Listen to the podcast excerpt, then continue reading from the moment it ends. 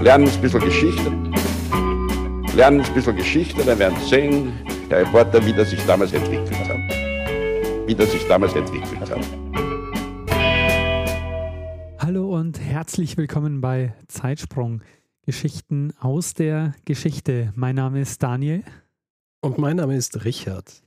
Ja, und wir sind zwei Historiker und wir erzählen Woche für Woche eine Geschichte aus der Geschichte.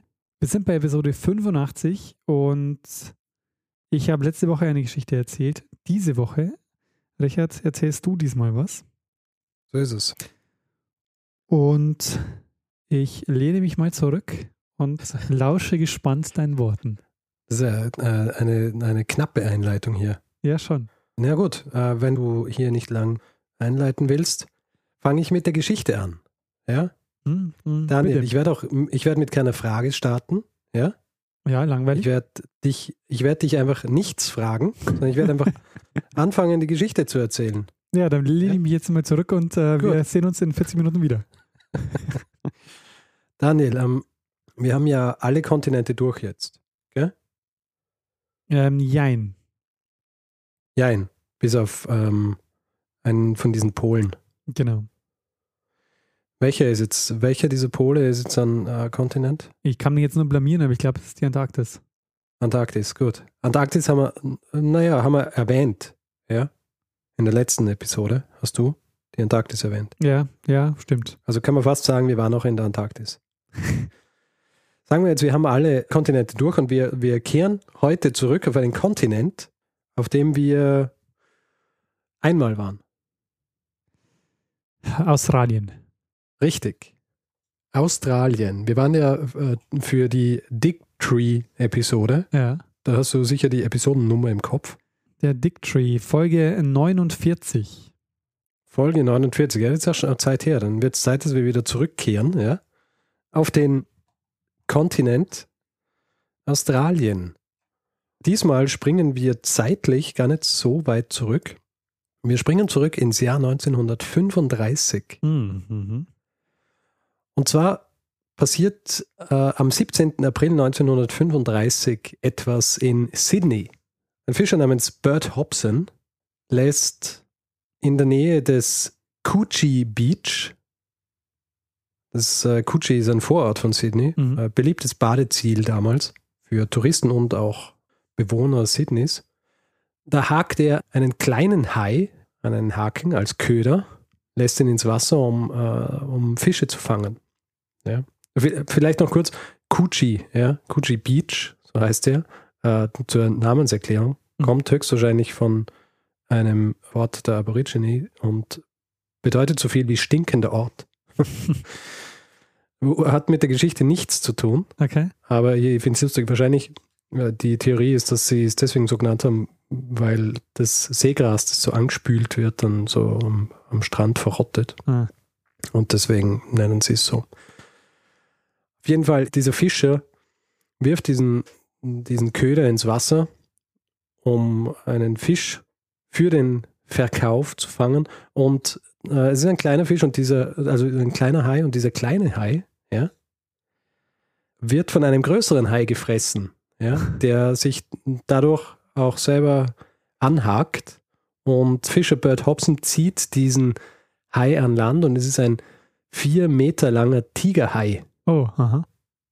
Und du weißt natürlich, Tigerhaie heißen deswegen so, weil sie, solange sie nicht ausgewachsen sind, so Längsstreifen haben, die, wenn man ein bisschen kreativ ist, an einen Tiger erinnern. Mhm. Werden maximal ungefähr so fünfeinhalb Meter lang. Dieses Exemplar, dieses Tigerhais ist also schon recht groß mit seinen vier Metern. Und normalerweise, weil er nicht nach einem Hai gefangen hat, hätte er ihn eigentlich zurückgeworfen, aber so denkt er sich, hm, der, der ist so interessant und groß, äh, diesen Fisch ziehe ich jetzt an Land und überlasse ihn dem Coogee Aquarium Bath. Das äh, Coogee Aquarium Bath ist eigentlich so eine große Anlage gewesen, also so mit einer Promenade, Badehäusern, so, ähm, so Gärten, in denen man flanieren kann und unter anderem eben auch ein Aquarium. Und er, er bringt eben diesen, er bringt diesen Tigerhai in dieses Aquarium. Und warum das auch so interessant war, hier ein, ein Hai dann in ein Aquarium zu bringen, damit Leute ihn anschauen können. Äh, zu dieser Zeit sind gerade einige Unfälle mit, mit Haien passiert. Also Unfälle, es sind äh, insgesamt drei Männer sind von Haien getötet worden, so um Sydney herum. Wie das Dictionary of Sydney sagt, ja, waren Haie damals Public Enemy Number One. Okay. Und es, sind, es ist auch Kopfgeld aufgesetzt, ausgesetzt worden auf Haie. Und deswegen ist, die, ist dieser Hai, den er da hingebracht hat, ist ja gleich so eine ziemliche Sensation gewesen. Mhm. Dieser Hai wird also dort in dieses Aquarium gebracht und sie legen ihn in dieses Becken und da fängt er dann an, ein bisschen zu schwimmen im Kreis und irgendwann sinkt er dann so am Boden des, äh, dieses Beckens und macht das, was man halt so macht als Fisch im Wasser. Da bleibt er dann einige Tage und dann aber am 25. April, also sieben Tage ungefähr, nachdem äh, er dorthin gebracht worden ist, hört er auf, sich so, so zu bewegen, sondern wirkt desorientiert und, und dann laut, äh, laut der Meldungen, die dann in der Zeitung zu lesen waren am nächsten Tag, fängt er plötzlich so an zu würgen. Ja? Und äh, zuerst wirkt er so äh, braunen, stinkenden Schaum aus Aha. und dann, dann wirkt er zuerst einmal einen Vogel aus, dann eine Ratte, dann noch einmal so äh, was von diesem braunen Zeug und dann am Schluss wirkt er einen menschlichen Arm aus, ja, Was? an dem auch noch am Handgelenk ein Strick befestigt ist. Ja. Aha. Das Ganze natürlich so unter den Augen dazu und äh, unter den Augen der, der Besucher dieses, äh, dieses Aquariums. Ja. Auf jeden Fall gehen natürlich alle sofort davon aus, dass es halt wieder das Resultat eines äh, Haiangriffs war, beziehungsweise eben so eines Unfalls, wo jemand von diesem Hai verspeist worden ist. Aber es war eine gefesselte Hand. Naja, es ist so, sie, sie untersuchen dann diesen Arm und sehen dann, dass dieser Arm zwar abgetrennt worden ist von dem Körper natürlich, ja, aber nicht von den, von den Zähnen vom Hai, sondern höchstwahrscheinlich mit einem Messer oder einem ähnlichen scharfen Gegenstand und auch nicht irgendwie im Zuge einer, einer, einer Operation oder so, sondern eben relativ hastig und eben nicht von jemandem, der, der das tagtäglich gemacht hat. Also Und, der Hai hat einen äh, Mord aufgeklärt. Naja, im Zuge dessen wird ein Mordfall eröffnet Mhm. eigentlich. Dieser Arm, laut der Gerichtsmediziner, war wahrscheinlich so zwischen 8 und 18 Tagen im Bauch dieses Hais. Die, die Magensäfte in einem Hai sind zwar recht sauer, aber der Arm war so gut erhalten, dass auf diesem Arm noch ein Tattoo zu erkennen war. Und zwar ein Tattoo in Form zweier Boxer.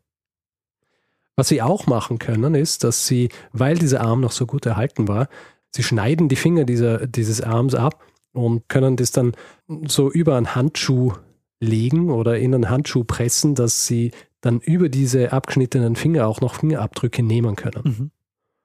Du bist eigentlich der Spezialist für die Fingerabdrücke. Ja, davon habe ich auch schon mal gehört. Das macht man gerade bei Wasserleichen ganz oft. Ja. Kannst du das erklären, wie das funktioniert? Oder ihr habt es äh, nur so, eben, dass sie das mit Handschuhen gemacht haben. Gibt es da irgendwie ein Prozedere? Nee, also kein spezielles, was ich jetzt so noch, noch kenne. Nee, nur, dass man es eben mit Handschuhen macht, weil dann kann man den, hat man den Abdruck besser.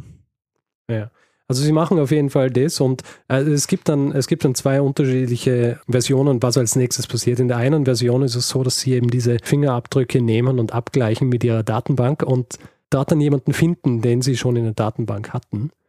In der anderen Version ist es so, dass nachdem dieser Arm gefunden worden ist und dieses Tattoo beschrieben wird in, dieser, in, in diesem Artikel, der dann am nächsten Tag in der Zeitung erscheint, sich jemand meldet, und zwar ein gewisser Edwin Smith, der sagt, dass dieser Arm der Arm seines Bruders James Smith sein könnte, der seit einigen Wochen vermisst wird.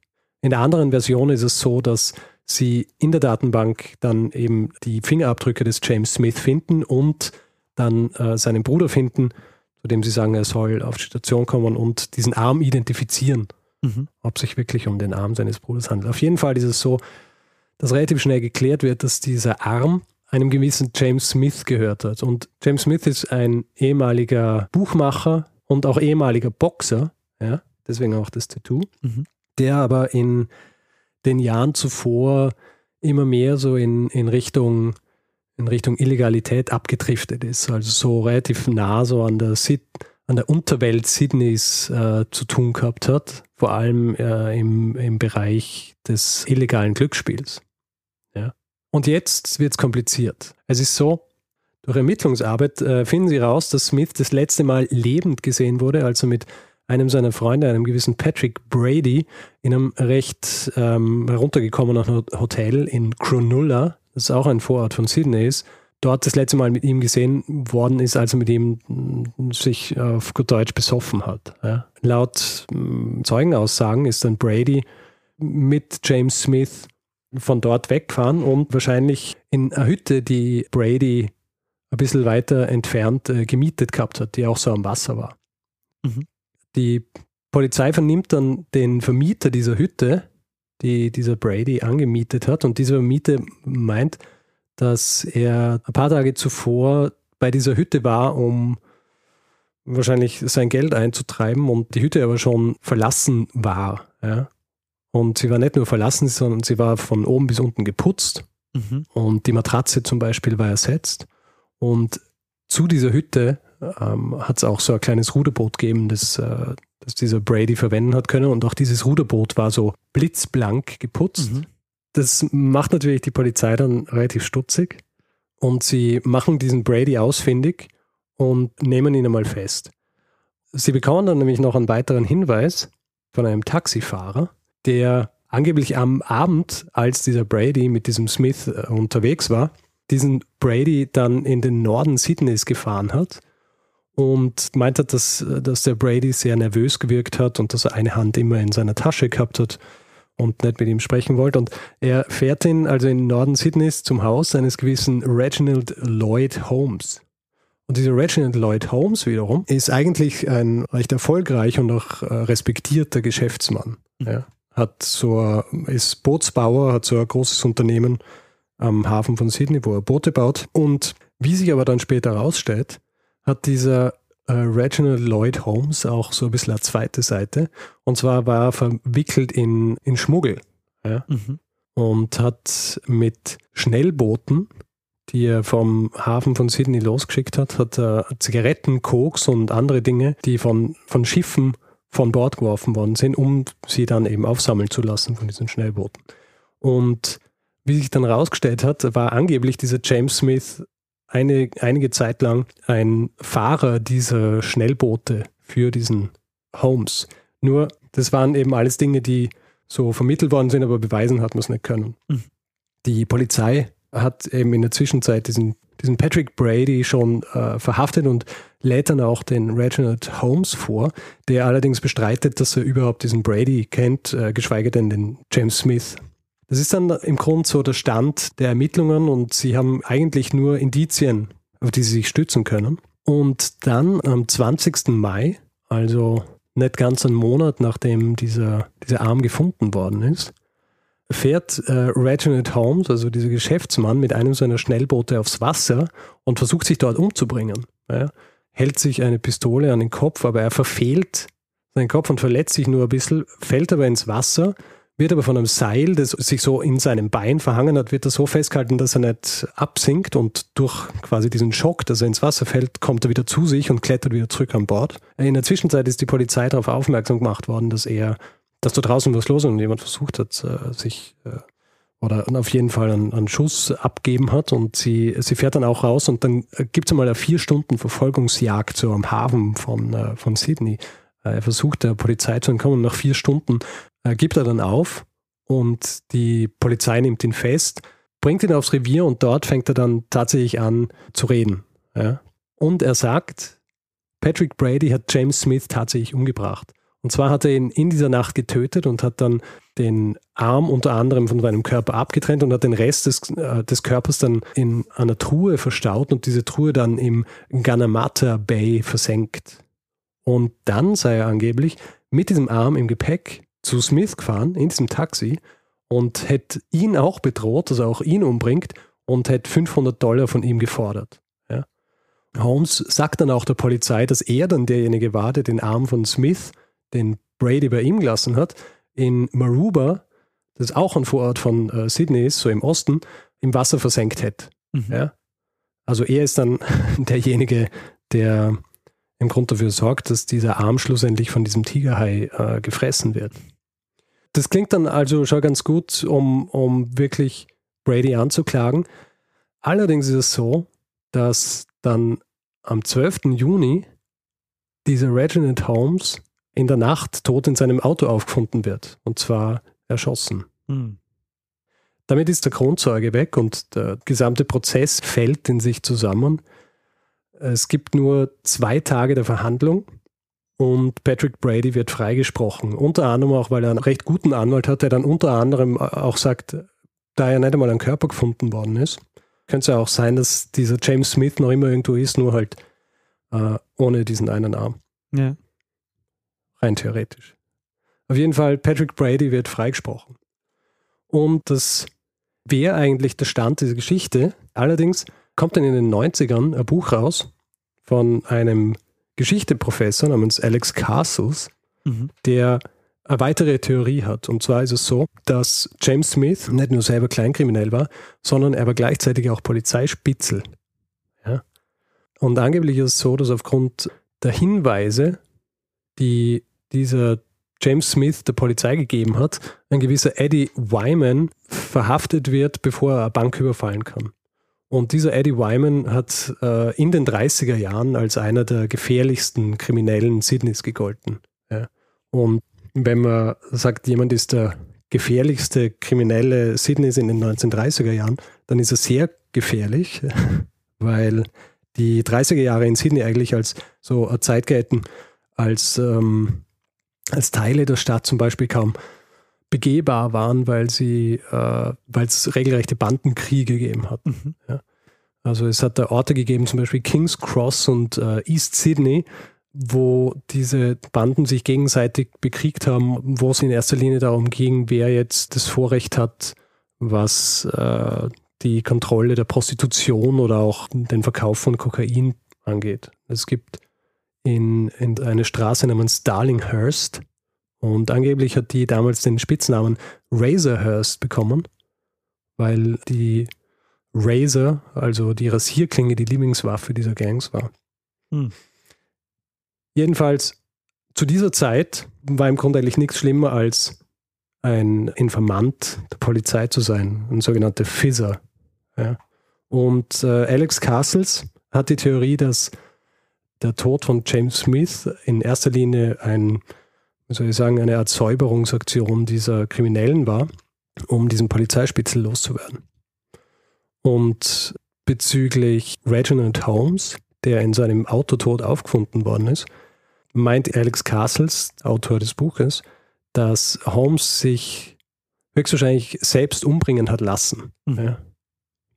Es war nämlich angeblich so, dass er an diesem Abend, als er dann in der Nacht tot aufgefunden worden ist, vorher 500 Dollar behoben hat und dann mit seinem Auto zum Hafen gefahren ist und angeblich mit diesen 500 Dollar Auftragskiller bezahlt hat, die ihn dann quasi hingerichtet haben und so aussehen haben lassen, als wäre es Selbstmord gewesen, mit dem Hintergedanken, dass er seiner Familie diese Schande erspart, der sie wahrscheinlich ausgesetzt gewesen wären, wenn er ausgesagt hätte bei diesem Prozess.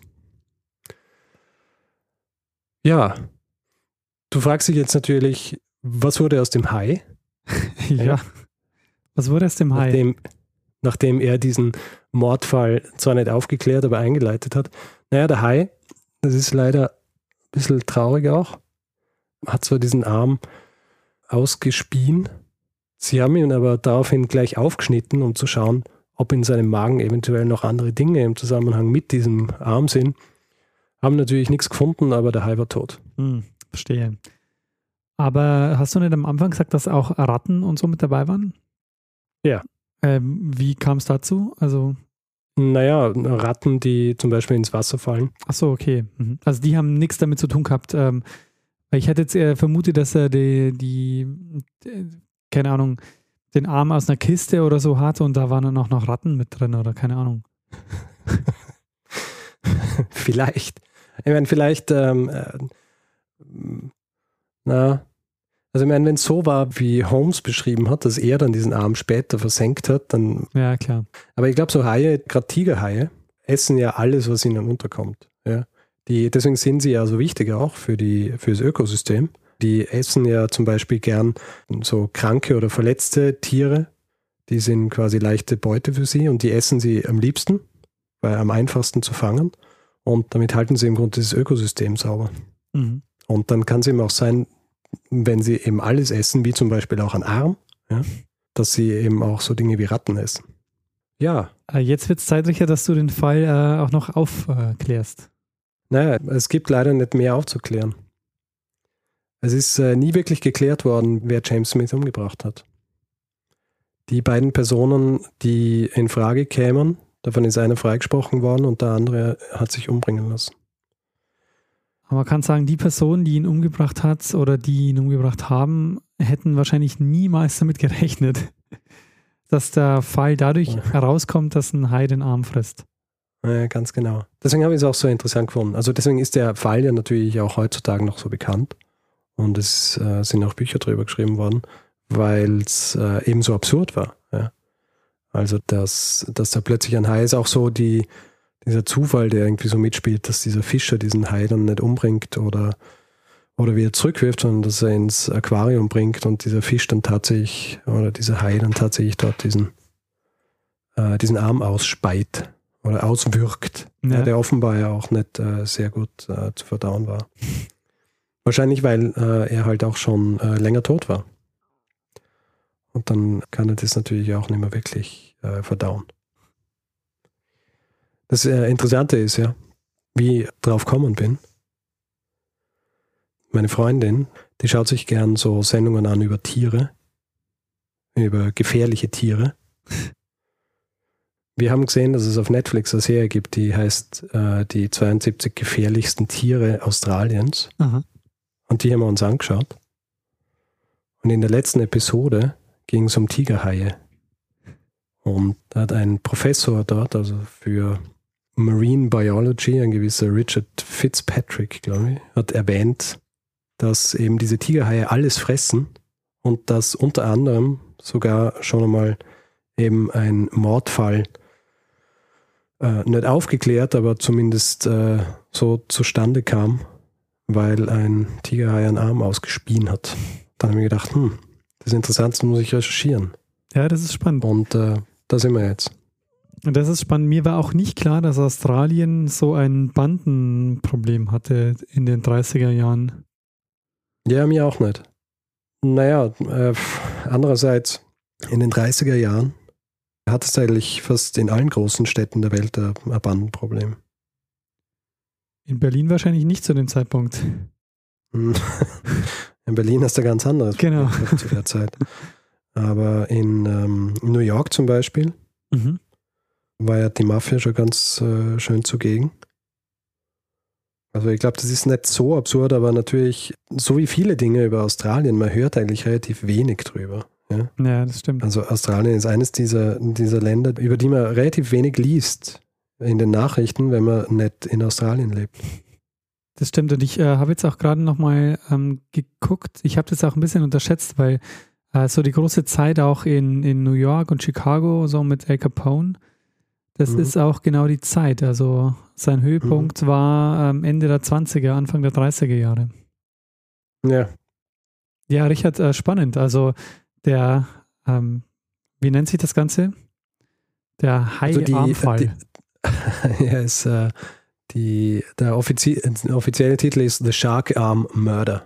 Der Shark-Arm-Mörder. Also es gibt auch, äh, es gibt zwei Bücher, es gibt eines, das in den 70er Jahren geschrieben worden ist, mit dem Titel und dann eben in den 90ern von Alex Castles nochmal eines, das heißt dann glaube ich The Shark Arm Murders, Das weil Shark-Arm-Mörder. äh, natürlich dann auch äh, Holmes dazukommt, Aha. der stirbt und so weiter. Naja, wahrscheinlich gibt es auch eine CSI-Folge dazu. Ich meine, die, diese, dieser Topos des, des Hais, in dessen Bauch Dinge gefunden werden oder generell im Bauch eines Fischs, dass Sachen gefunden werden, das, ähm, das kommt ja recht oft vor eigentlich. Ja, Richard, ähm, vielen, vielen Dank für die Geschichte. Sehr spannend. Der äh, Shark-Arm-Mörder. Ja, ich habe mir gedacht, wieder mal äh, so eine klassische Geschichte aus der Geschichte.